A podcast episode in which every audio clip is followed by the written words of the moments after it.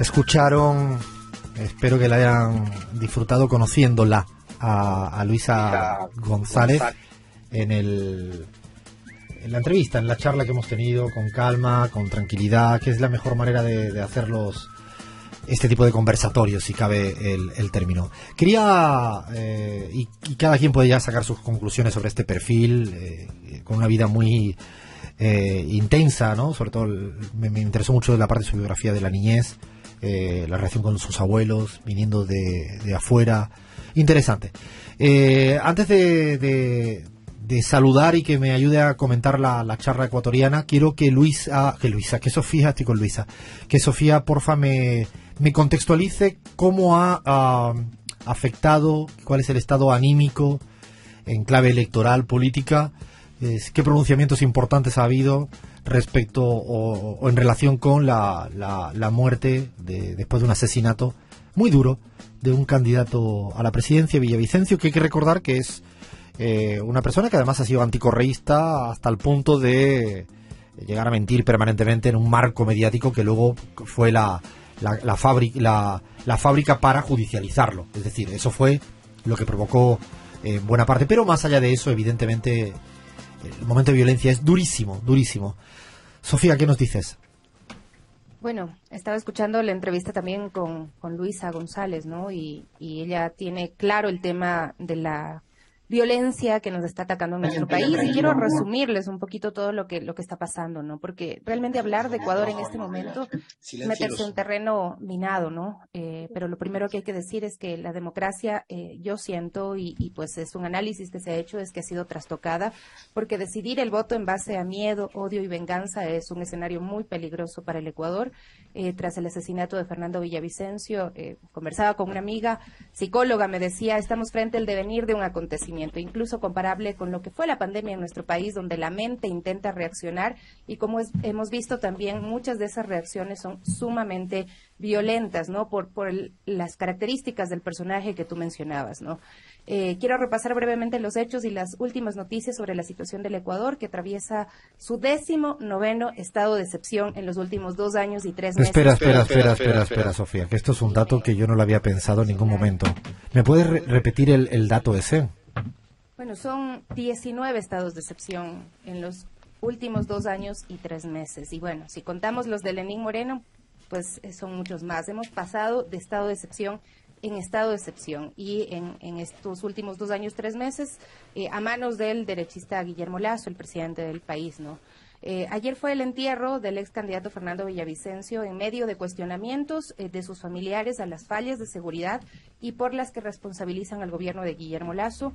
Han mencionado que el ex candidato eh, en las últimas semanas lanzó acusaciones contra la propia Policía Nacional, contra líderes de grupos delictivos en Ecuador y él no salió por la puerta trasera del Coliseo en donde se encontraba realizando un mitin político, no tuvo chaleco antibalas, el vehículo blindado en el que se movilizaba, porque si hay alguien alguien que tenía protección de eh, la policía era él, pues en esta oportunidad no estuvo a su disposición ni el vehículo blindado ni el chaleco antibalas.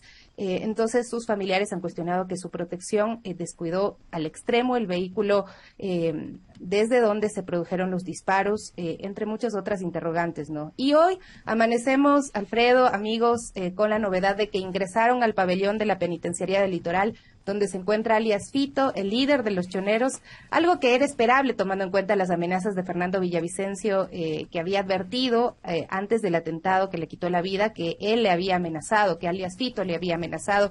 Pero esto es algo que no había ocurrido en nuestro país. Llevamos más de 500 muertos en masacres carcelarias entre el gobierno de Moreno y Lazo. O sea, pero estás dando, perdona, perdona, perdona, Sofía, eh, estás dando datos que, que no son datos, sino es de un Estado fallido en toda regla. O sea, estás, planteando de que hay 500 personas que han muerto en, ¿no? en, motines, en materia carcelaria. Decías que hay eh, más de 10 estados de excepción en este periodo. 19. es, es, que estamos hablando de, de, cifras que... Eh, si nos olvidamos de que son números, eh, a mí me, me, me escalofría. Y, y, es un contexto donde mm, estamos a una semana de la, de la, de la cita electoral presidencial y además, y, quiero ir cerrando con esto, Sofía, con un candidato en el otro lado que eh, yo creo que está instrumentalizando este marco de violencia y de inseguridad. Pues le he escuchado el discurso, que no sé si lo grabó anoche o esta mañana, me refiero a Topic, que eh, efectivamente ha planteado así, de mano, firme para, de mano firme para arriba, ¿no?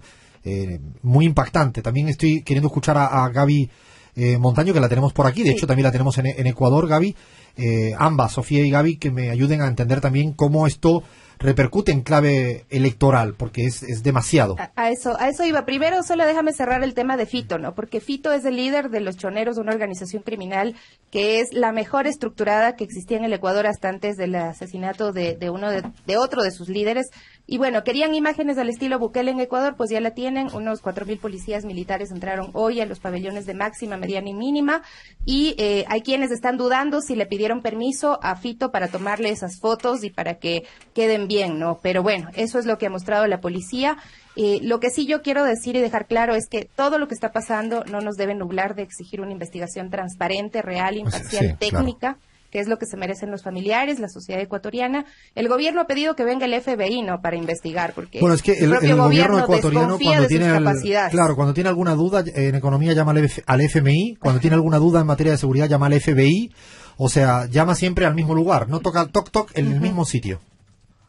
Pero es rarísimo porque mira lo que pasó, eh, apenas apresaron a uno de los involucrados, a uno de los presuntos atacantes, eh, que eh, dicen que estaba mal herido, no lo llevaron al hospital, lo llevaron a flagrancia, a la unidad de flagrancia y lo dejaron morir en el piso, una imagen viral horrorosa, que es de, de, las tantas cosas horrorosas que están sucediendo en nuestro país.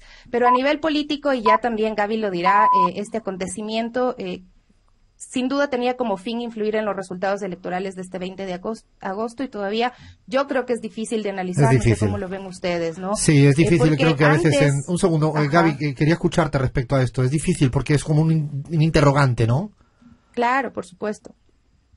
Bueno, eh, sí, Alfredo, eh, yo siento que yo siento que ahí, bueno, el miedo ha penetrado. de hecho, los horarios de funcionamiento de las cosas eh, que antes en Quito, yo he estado varias veces en Quito, eh, funcionaban hasta, hasta más tarde, ahora se cierran más temprano, la gente tiene un temor.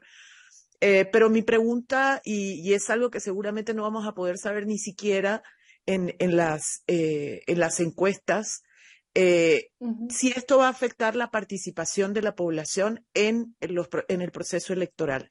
Y cuando me refiero a participación, no estoy eh, hablando solamente del hecho de ir a votar, sino de constituir las juntas electorales, de que los ciudadanos estén presentes en las juntas electorales para poder constituirla eh, el día de las elecciones y que la gente pueda tener la certeza de que el ejercicio electoral democrático eh, va a ser eh, el instrumento que va a utilizar el pueblo ecuatoriano para intentar transformar las cosas en el país. Eh, esa es una cuestionante que, que, se quedará seguramente hasta, hasta luego de las elecciones. ¿Afectará la participación de la población o no? Es la gran, la gran duda. Paramos un momento, tenemos tanta informativa, pero vamos a continuar un ratito más con un poco más de Ecuador y un poco más o, analizar cómo viene la situación en México. Seguimos en la pizarra.